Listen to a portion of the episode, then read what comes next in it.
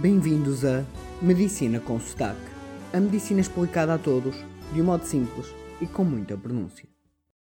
O episódio de hoje é uma pequena brincadeira na continuação do episódio anterior que falámos de porque é que o ser humano acredita na pseudociência, quando na verdade não deveria. Este episódio partiu de uma partilha de um ouvinte que me partilhou o, o áudio que vamos ouvir e que no fundo deu origem a este episódio.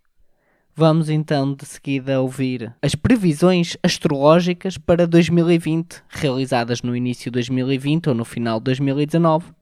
E como vamos poder ver, são bastante erradas, pois este ano foi dominado pela pandemia do Covid-19, com uma crise mundial a nível da saúde pública, económica, a nível social, e portanto estas previsões astrológicas mostram que na verdade de nada servem. Espero que no mínimo se divirtam. Acho que, que é um bom ano, o 2020.